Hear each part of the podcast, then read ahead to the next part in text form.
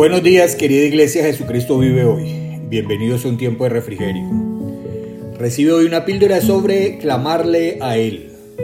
El libro de Jeremías capítulo 33 versículo 3 dice, Clama a mí y yo te responderé y te revelaré cosas grandes y ocultas que tú no conoces.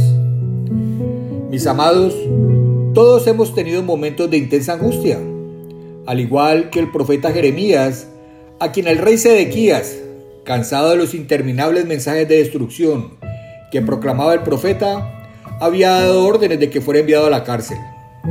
Mientras tanto, Jerusalén tambaleaba bajo los efectos de un sofocante sitio por parte del ejército babilónico, de forma que la caída de Judá, que Jeremías había anunciado durante más de dos décadas, era inminente.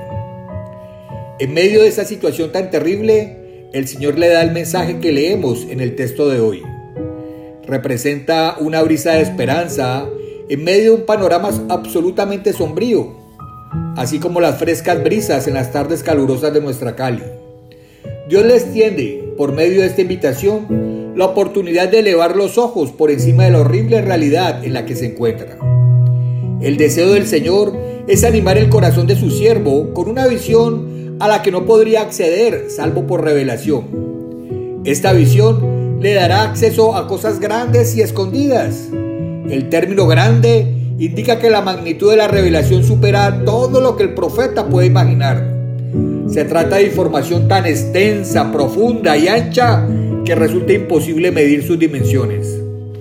Y esta información es a la vez inaccesible, es decir, todas las habilidades de estudio y capacidades para la observación que pudiera poseer Jeremías no le darían acceso a esta información. Podría dedicar una vida entera a intentar descifrar lo que le esperaba a Israel luego del exilio, pero llegaría a la muerte completamente frustrado. La única forma de adquirir esta información sería que Dios decidiera compartirla. La invitación que Dios le siente a Jeremías no deja lugar a dudas de que está deseoso precisamente de darle acceso a esta información. Pero existe una condición. Jeremías debe clamarle a él.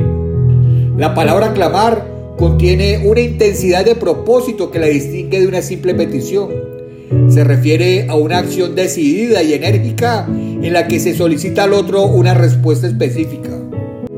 Así que Dios anhela darnos más participación en los misterios de su obrar desea traer mayor revelación a nuestra vida para que podamos zambullirnos en las profundidades de su ser.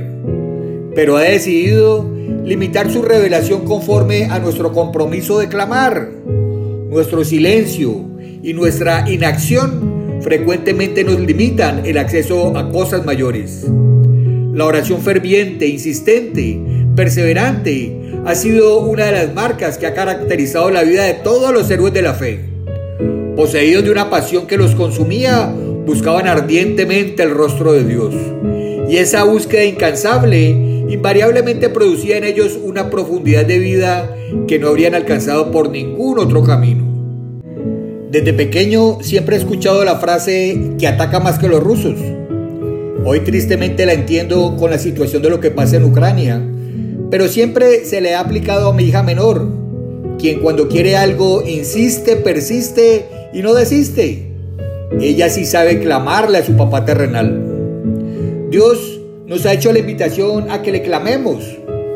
Ya queda en nosotros escoger de qué manera responderemos a esa invitación. Reflexiona en esto.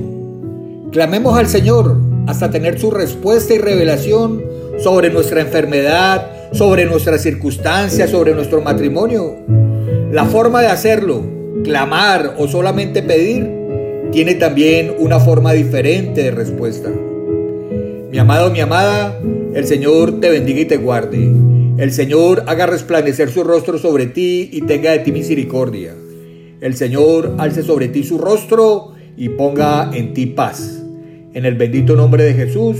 Amén. Un abrazo grande y con amor en Cristo Jesús. Yo sigo orando, yo sigo creyendo. Cali para Cristo, Colombia para Cristo. Chao, chao.